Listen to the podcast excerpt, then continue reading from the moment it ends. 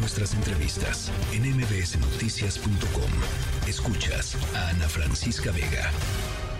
La Organización Mundial de la Salud, pasando a otros temas que tienen que ver con, con la salud pública, eh, clasificó el miércoles una nueva cepa del coronavirus, la EG5 o ERIS eh, que circula ya en los Estados Unidos y en China como una variante de interés. Dijo que no parece suponer mayor amenaza, sin embargo, pues seguramente será la cepa, la variante que nos encontraremos eh, presente después ya en México en las próximas semanas y rumbo al, a la temporada de, de otoño e invierno eh, aquí en el país. Carol Perenman, que química, farmacobióloga y divulgadora de la ciencia, gracias por platicar con nosotros como siempre, Carol. Al contrario, Ana Francisca, gracias por la invitación. Muy contenta de estar contigo hoy en el programa. ¿Qué sabemos sobre esta nueva eh, eh, variante, ERIS? Eris, bueno, este, le han llamado Eris, este, por ponerle algún nombre de la mitología griega, como ya hemos visto con las variantes anteriores, pero como bien dices, es la EG.5. Ahora, bien importante definir qué es esta subvariante sigue siendo parte del mundo de Omicron. Seguimos con los diferentes Omicron, o sea, este virus que ha estado evolucionando, encontrando mejores mutaciones que le dan ciertas ventajas, pero sigue siendo Omicron, Ana Francisca. Y eso es bien importante que quede claro porque... Bueno, muchos ya hemos tenido COVID por Omicron, eh, muchos ya estamos vacunados recientemente o no, pero lo que sí es importante saber es de que Omicron, recordemos, no es como Delta. Delta era una variante sumamente patológica, o eh, patogénica, es decir, daba una enfermedad más severa. Omicron lo que es, es unas, son variantes muy contagiosas. Entonces, esto lo estamos viendo con casos que se están propagando, que es gente que está yendo a reuniones, no nos estamos protegiendo, por supuesto que ya muchos ni siquiera quisiéramos estar hablando de este tema y bueno, pues ya estamos oyendo cada vez más de casos.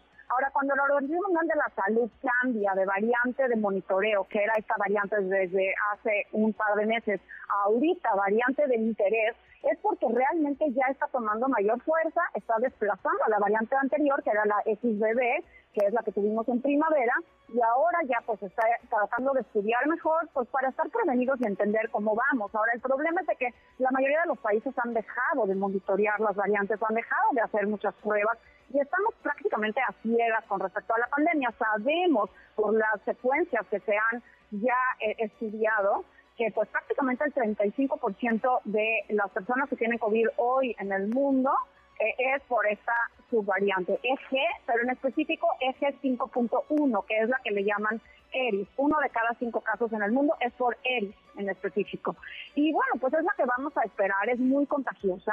No parece que hace un COVID más severo, pero ojo, Ana Francisca, un COVID no más severo no quiere decir que no sean COVID severos, claro. porque sí hemos visto en los últimos meses pues diariamente hay gente que desgraciadamente fallece por COVID en el mundo. A que recordemos que en algunas personas, especialmente las personas con más vulnerables, pues COVID sí puede complicarse. Algo también muy importante es que las nuevas vacunas que fueron diseñadas específicamente para este otoño, que justamente eh, se acordó en junio que Pfizer, Moderna, Novavax iban a hacer estas, rediseñar estas nuevas vacunas utilizando como base el diseño de XBB, estuvieron en el acierto porque esta subvariante nueva, la EG.5 ERIS, eh, deriva, digamos, es descendiente de XBB, entonces se parece un poco y esperemos que estas funcionen, pero estamos hablando de unas vacunas que van a llegar hacia septiembre, octubre eh, en Estados Unidos. Ahora, es importante que tengan este match, o sea, se parezcan mucho, porque entonces van a servir y van a estar en, septiembre, octubre, que va a estar más cerca del pico que se está esperando hacia diciembre. Ahorita estamos empezando a ver un aumento de hospitalizaciones, al menos en Estados Unidos.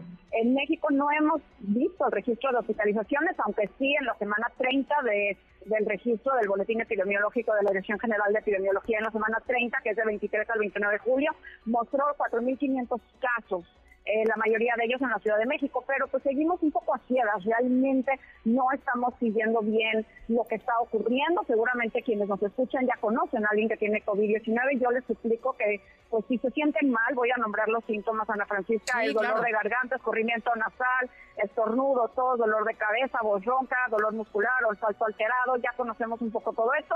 Pues lo que siempre hemos dicho, Ana Francisca, hacerse pruebas, saber qué tenemos, aislarnos para no seguir con la cadena de contagios, pero especialmente las personas vulnerables, que son personas con obesidad, mayores de edad, eh, inmunosuprimidos, personas con tratamiento de cáncer, mayores de 65 años, es bien o personas no vacunadas, es bien importante que pues tomen una precaución especial. Ya sabemos que este virus no se elimina lavándonos las manos ni poniendo tapetitos, sino que se elimina ventilando correctamente y cuando estás con mucha gente, bueno, pues usar cubrebocas, ¿no?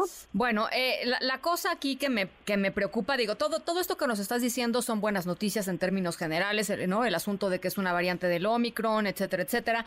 Eh, pero, pues aquí la vacunación, Carol, eh, pues será con la vacuna Abdalá o con la que haya.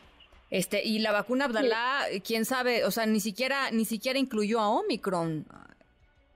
Así es, así es, Ana Francisca. Preocupan dos temas, bueno, tres temas principales, yo creo, ahorita en el país, que creo que son importantes que, que los mencionemos. La primera, lo que tú bien dices, o sea, tenemos la vacuna Abdala, la vacuna cubana, que fue hecha eh, utilizando este, el diseño, digamos, de la espícula del coronavirus inicial, que ese ya dejó de circular hace varios eh, meses, años, entonces pues realmente eh, posiblemente era una vacuna que tiene buena eficacia, se mostró en estudios, pero bueno, pues ahorita ya estamos mucho más avanzados, es como si nos estuviéramos poniendo, digamos, una vacuna contra eh, la influenza, pero de hace cuatro años, ¿no? O sea, digo, no es igual, pero una, este, una similitud, ¿no?